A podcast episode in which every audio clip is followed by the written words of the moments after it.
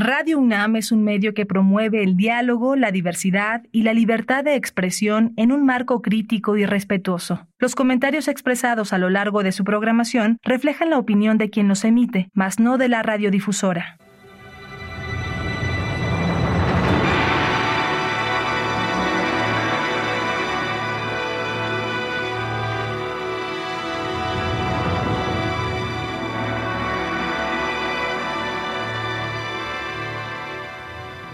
Radio Universidad Nacional Autónoma de México presenta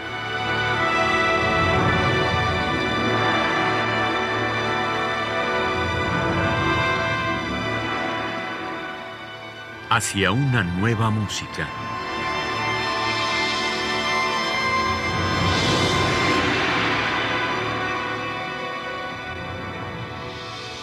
Programa a cargo de Ana Lara.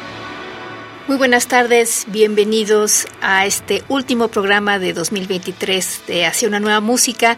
Continuamos nuestra conversación con Gerardo Tamés, compositor, guitarrista, arreglista y muchísimas cosas más. Bienvenido de nuevo, mi querido Gerardo. Hola, muchas gracias por invitarme nuevamente. Bueno, em, el programa de hoy es eh, un poco distinto al de la semana pasada y tiene que ver más con tu carrera de guitarrista. Cuéntanos un poco cómo ha sido tu trabajo como guitarrista solista, como compositor para tu instrumento.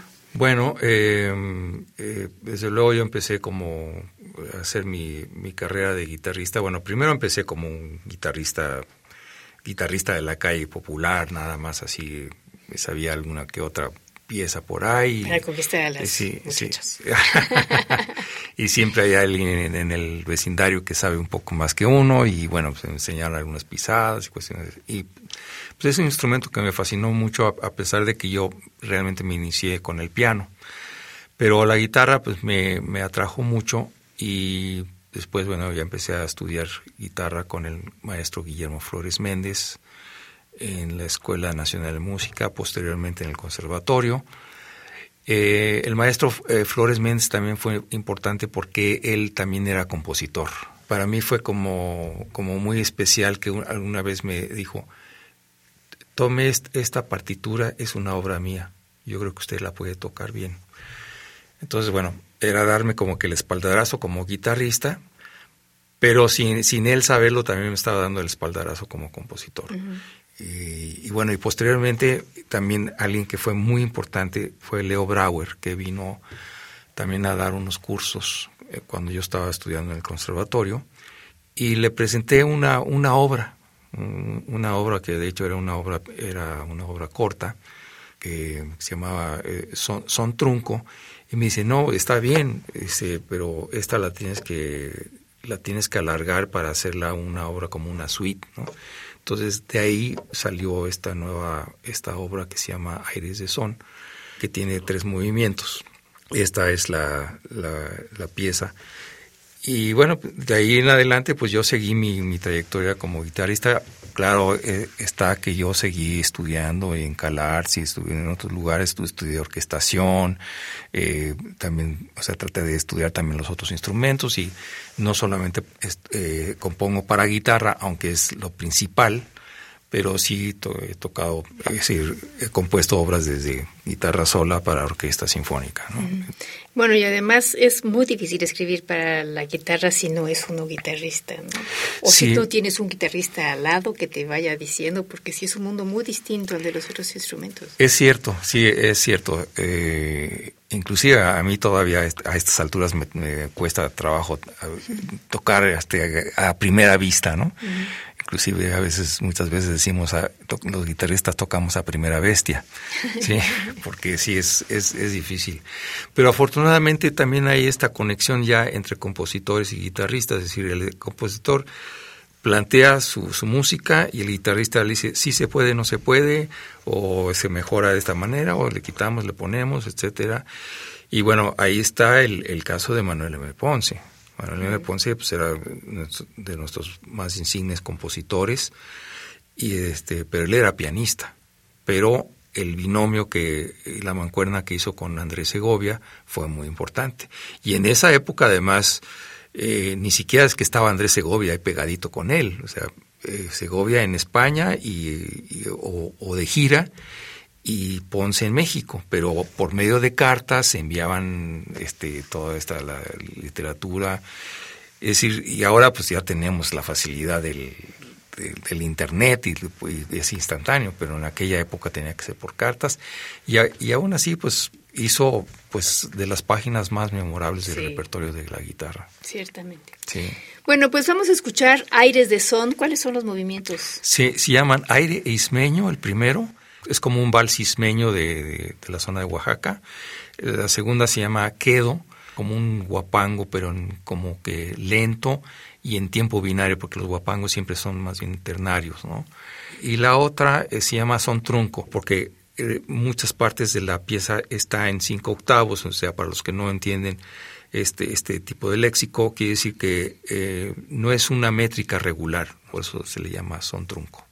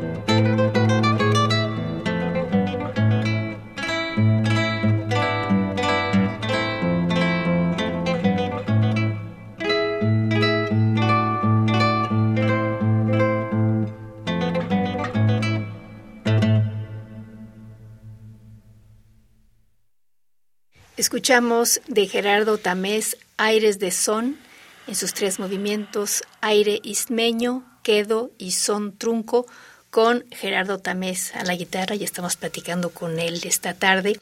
Bueno, la siguiente pieza que vamos a escuchar se llama Guajira Va. Cuéntanos. Bueno, la, guajira es, es, un ritmo cubano. Eh, cuando yo estaba en los folcloristas y, estaba eh, así como que un pie con folcloristas, pero un pie también con la música eh, clásica, la guitarra clásica, me tocó ir a, un, al Festival Mundial de la Juventud que fue en no me acuerdo en los en los 70 pero 76 sí 76 78 pero creo que fue 78 y estaba muy de, muy de moda en Cuba una pieza que se llamaba Cuba va de Carlos Puebla pero como siempre me, han gustado este tipo de ritmos o sea el son la guajira el, este, la salsa todo este tipo de ritmos este afro afrocubanos y que se han pues, cultivado en México, en Dominicana y en muchos países. Empecé a tocar en, en, Cuba mientras estábamos ahí esperando, de repente empecé con un tema y dije, ah, esto, es como una guajira. Y pues, ¿cómo le pondré? Pues entonces pues, dije, pues, si hay una pieza que se llama Cuba va, pues le voy a poner guajira va. y, y, así hice, hice la, la, pieza, pero tiene una gran influencia de Leo Brauer, porque yo ya había tomado el curso de, con Leo Brauer y sí hay ciertas cosas ya contemporáneas que estoy empezando a, integrar al, estilo de Leo Brauer, si bien la música todavía sigue siendo modal y tonal, pero eh, bueno, más bien modal, eh, pero ya hay ciertas cuestiones así como de, percusiones o, este o em, escalas cromáticas muy eh, sucesivas y en fin cosas que, que son, son, son interesantes pero que siempre están básicamente tomadas de la esencia de lo que es el son cubano. Bueno, pues vamos a escuchar de Gerardo Tamés Guajiraba con él mismo a la guitarra.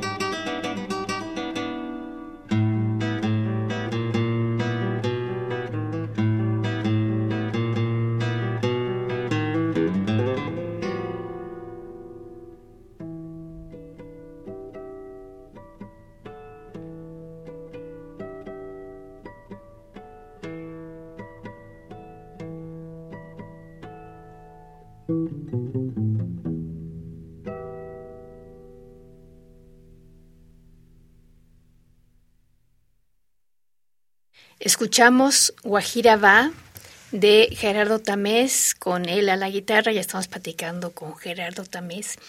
Eh, efectivamente, esta guajira ya tiene otros colores, ¿no? Bueno, yo amo los armónicos en la, en la guitarra y este y además el, el cuerpo de la guitarra que tiene una resonancia bellísima, ¿no? Sí, porque efectivamente, porque los eh, la, guitarra, eh, como dices, como produce armónicos, ¿no? Produce muchos sonidos que, que si los dejas sonando, eh, que eso fue lo que hice también intencionalmente en esta pieza, que se quedara sonando y se fueran incorporando los demás, de tal manera que a veces se producen unas ciertas disonancias, pero unas disonancias muy, eh, pues podría decir como muy gratas, ¿no? Sí, muy sutiles. Sutiles, exactamente, así, este de hecho, eso también me, me recuerda mucho las disonancias sutiles que usas tú en, en, tus obras, ¿no?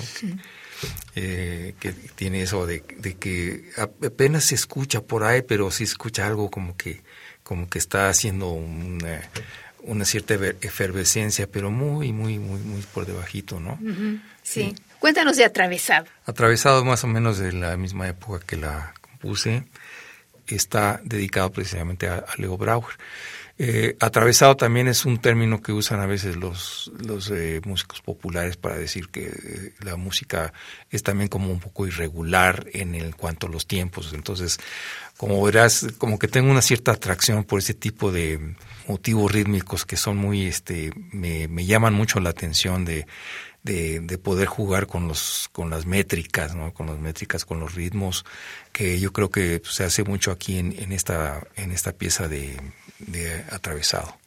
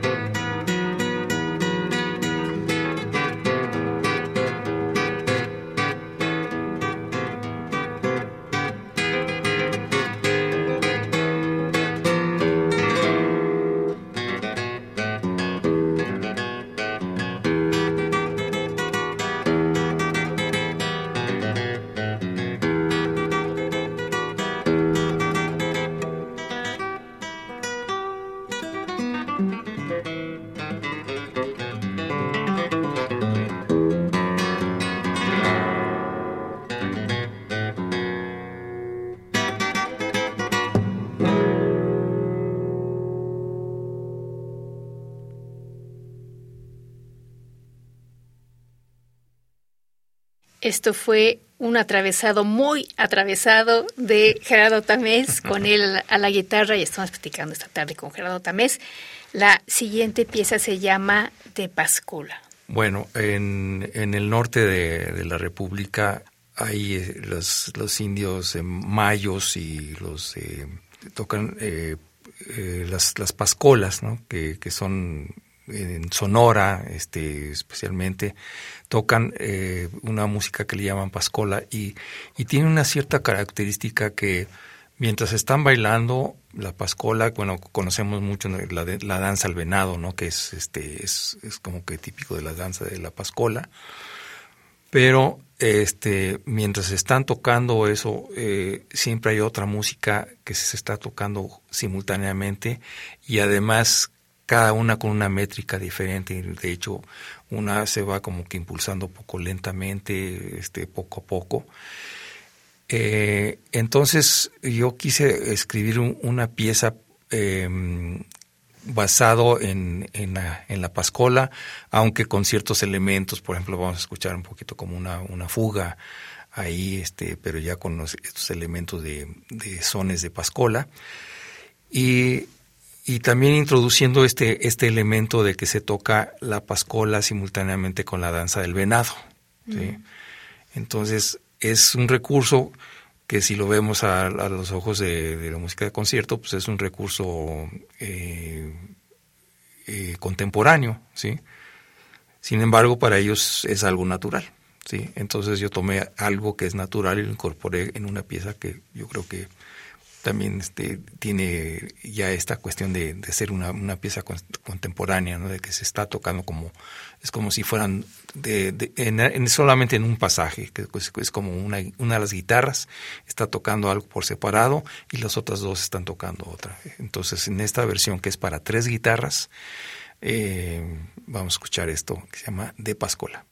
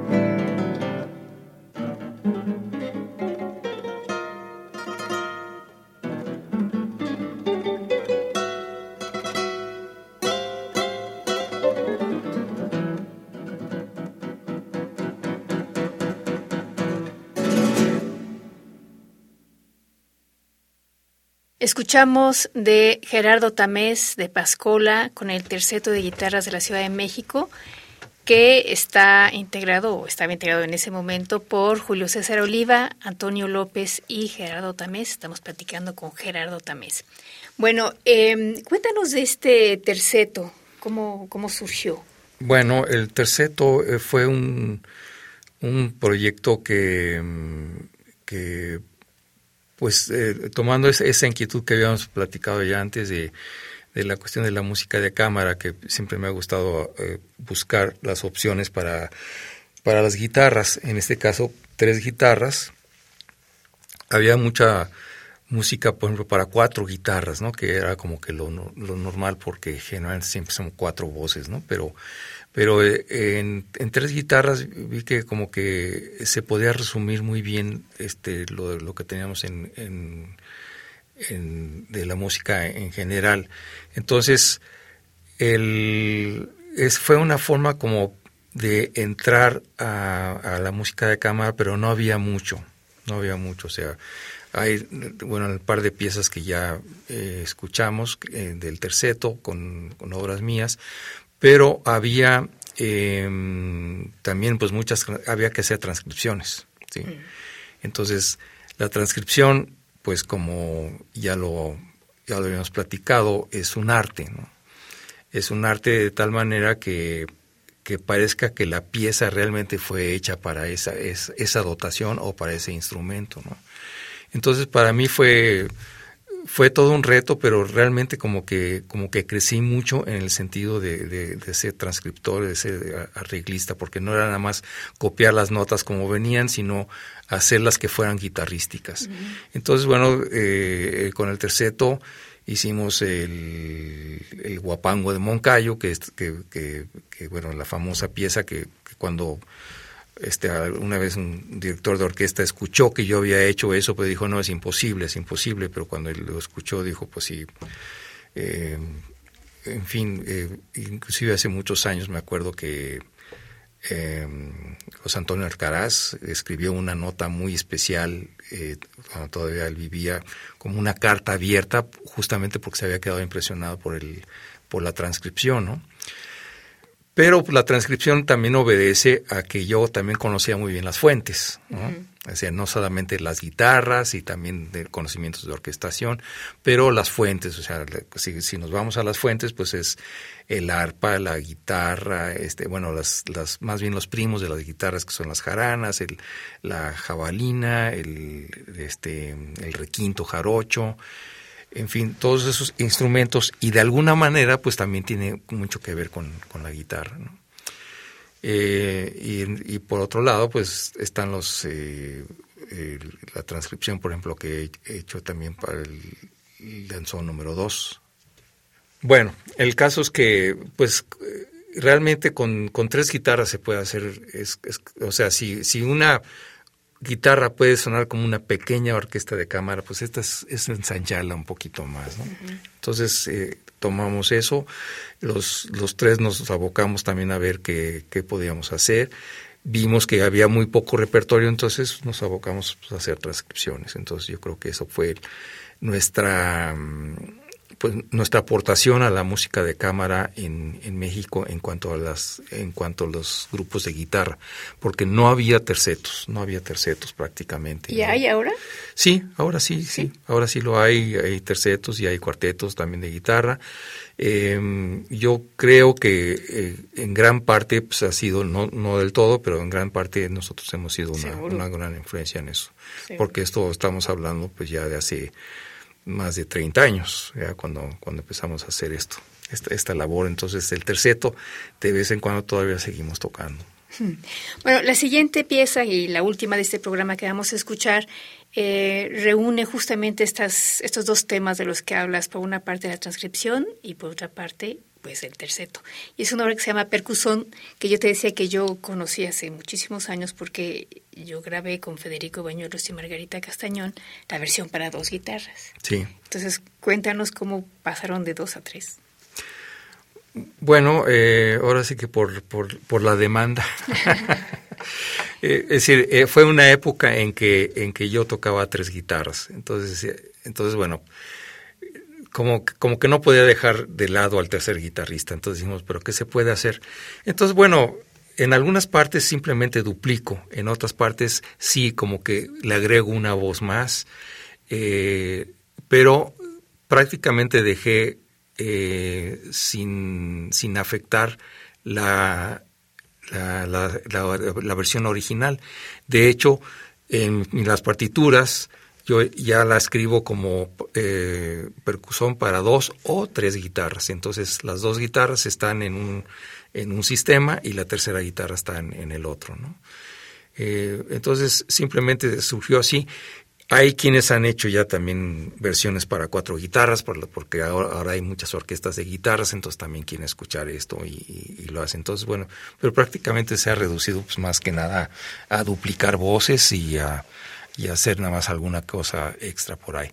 Entonces, eso es lo que hice en, en, esta versión de las tres guitarras, pero creo que también eh, pues como te decía, eh, no, no perdió la, la, esencia de la obra original, que es para dos guitarras. Bueno, platícanos un poquito sobre esta pieza en particular. Bueno, en, esta pieza eh, originalmente que fue un encargo que me hicieron el dúo Castañón Bañuelos y que se tocó en el Festival Hispano-Mexicano de Música Contemporáneo en 1980, me parece en Madrid. Eh, fue fue una, una, pieza en donde estoy combinando los eh, la parte rítmica de bueno primero eh, por el, título creo que es muy sugerente porque por un lado habla de la percusión pero por otro lado habla del son entonces la percusión porque en muchas partes de la pieza hay el efecto este de, percusión que, que, ahora ya en la guitarra contemporánea se, se hace mucho eh, de tocar en, en, los aros, tocar en, en, eh, en, el puente, tocar en la caja, eh, en, este, en, el diapasón. Y, por otro lado, porque está basado en, sones, pero en un, lado los sones de tierra caliente, que por cierto ahí también en, en, la, en, la, en el arpa, en el arpa de tierra caliente, hay una parte en donde empiezan a cachetear el arpa el cacheteo famoso y es se oye como un zapateado. Entonces, por un lado emula eso y por otro lado también los ritmos eh, afrocubanos en donde también se escucha esa combinación este, percutiva. Entonces, eh, en una parte se escucha algo como un poco cubano y la otra un poco mexicano y al final este, hay, hay una sección en donde se sobreponen los dos temas. o sea, lo cubano y, lo mexicano, y además cada quien con su métrica diferente, aunque todo eh, proporcionado. Entonces, esa es eh, básicamente la, la, esencia de, de percusión, que es una pieza en donde se emplean las percusiones y por otro lado está basado en sones mexicanos y también sones cubanos. Bueno, pues vamos a escuchar entonces de Gerardo Tamés, percusón, en la interpretación del terceto de guitarras de la Ciudad de México, integrado por Julio César Oliva, Antonio López y Gerardo Tamés.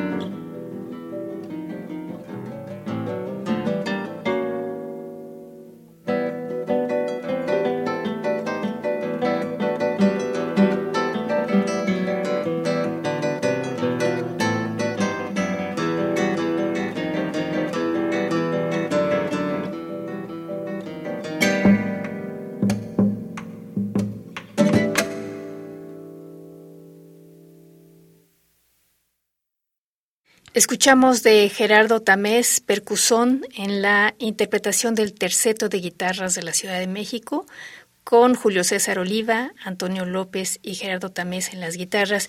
Hemos estado platicando con Gerardo Tamés en este segundo de los tres programas que les estamos presentando aquí en Nación Una Nueva Música. Gerardo, cuéntanos un poco los proyectos para el año que viene en vista de que este ya se acabó. Ya se acabó el año.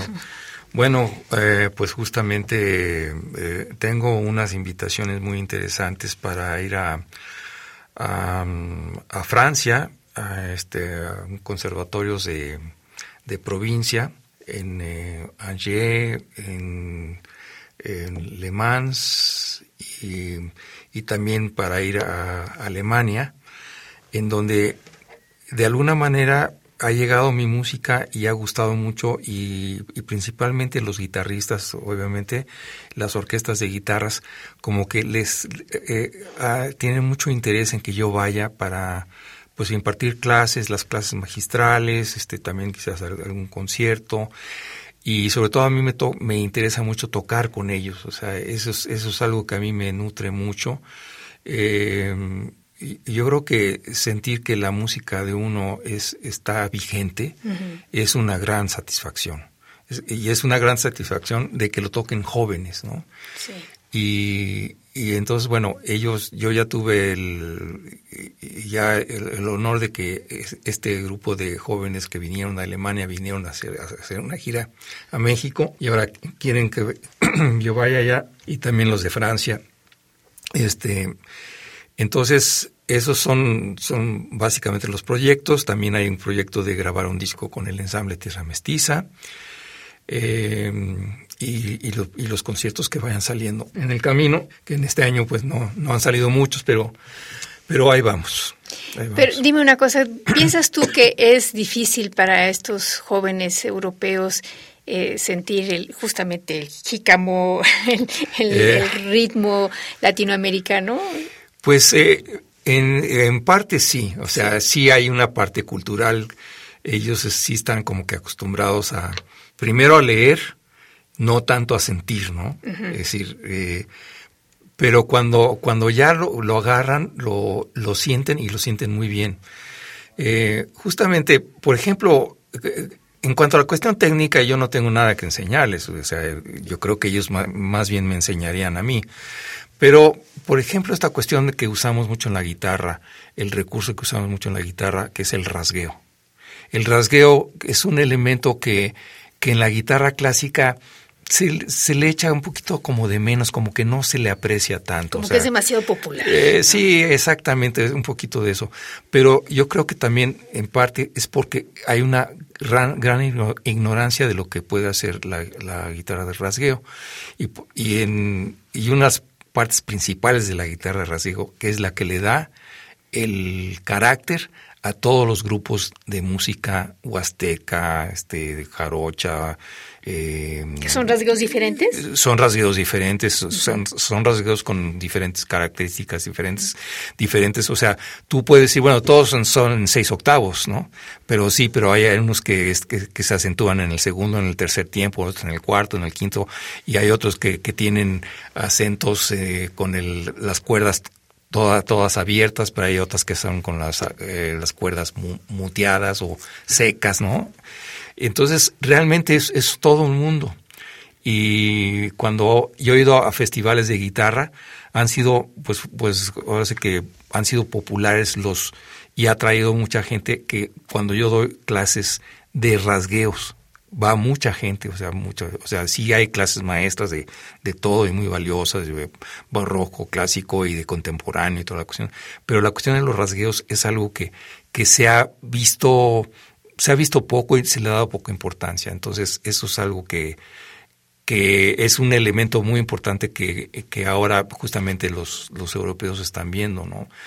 porque cuando yo les toco la guitarra, o sea, tocan piezas que a lo mejor llevan un rasgueo, por ejemplo, estamos hablando eh, la música de Antonio Lauro, que es muy conocida, pero cuando yo la toco junto con ellos, con el rasgueo, como que entienden entonces ya cuál es, cuál es el estilo, Sí, porque son, son acentos muy sutiles que, que en las partituras no están escritas. Sí. Sí, y por eso es que sí les cuesta trabajo. Pero por otro lado son muy musicales y, también están abiertos a escucharlo. Bueno, es justamente la limitación de la, de la partitura escrita, ¿no? Por eso la música siempre será una, una disciplina de tradición oral, ¿no? Tienes que escuchar y tienes que imitar como lo hacen los que saben hacerlo. Sí. Hay tantas cosas que no se pueden escribir. Sí, exactamente. Y, a, veces son tan, digo, tan sutiles que, que, no, que no se alcanza. A veces me cuesta trabajo tratar de transcribir exactamente qué es lo que quiero, especialmente en este tipo de, de, modos de producción de sonido de que tengan que ver con la música popular, ¿sí? porque sí son cosas muy especiales. Y, además son cosas que solamente se conservan en México, lo que, lo que platicamos en algún momento. Todo, toda América recibió la misma influencia musical, pero cada quien lo adaptó a su gusto y a sus propias tradiciones, ¿no? Pues sí, yo creo que depende también mucho de las, de las culturas y, y las culturas que había y las que hay y cómo se han permeado y cómo se han cómo se ha hecho el proceso del mestizaje, ¿no? Porque también, digamos, la cultura quechua no es la misma que la cultura maya o que la cultura azteca, o sea, digamos que los, digamos, los, las manifestaciones culturales que, que, que encontraron los, los europeos cuando llegaron, ¿no? Y, y por otro lado, pues yo creo que también depende de, pues casi todos venían de Andalucía, pero otros venían de otras regiones. Este... Y claro, y de ahí viene finalmente el rasgado probablemente original del flamenco, ¿no? Sí, sí. Bueno, yo creo que más bien desde antes, desde el, desde la guitarra barroca de que también lo hacen mucho los españoles en el siglo XVII, siglo XVII, XVI, XVII, y que sí se ha tomado, porque la guitarra, pues sí, la guitarra viene de Europa, o sea, no, no podemos decir que no pero viene y hay una cosa muy interesante, eh, inclusive uno de los discos del, ensamble tiene un, título que le llamamos este, ida y vuelta, porque eh, nos vienen, viene la música de Europa, pero aquí la transformamos. Y luego se regresa a Europa, se transforma y luego viene otra vez. Entonces, esta música de ida y vuelta es lo que somos nosotros, pero somos nosotros no nada más de aquí, de este lado, pero también del otro lado. Entonces es ahí se, se crea una cosa muy, muy linda de, en, que la música ya no es de nadie, ¿no? es de todos. O sea, es, es, es, ahí sí es universal, o sea, por lo menos ciertas culturas, las eh, eh, iberoamericanas, digamos, este, pues tenemos mucho en común, ¿no? Sí, fantástico. Pues te agradezco muchísimo, querido Gerardo, este segundo programa. Todavía tenemos muchos temas de que hablar para el próximo, así es que muchas gracias y feliz año. Igualmente, que lo pases muy bien. Y gracias a ustedes por habernos acompañado. En la producción estuvo Alejandra Gómez, en los controles técnicos, Daniel Hernández. Les deseamos que pasen un muy feliz año nuevo, un feliz 2024 y nos escuchamos la próxima semana.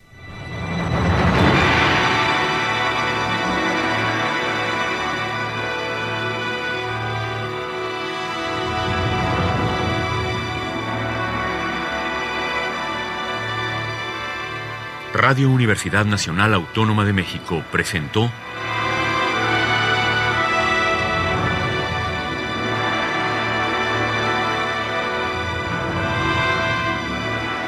Hacia una nueva música.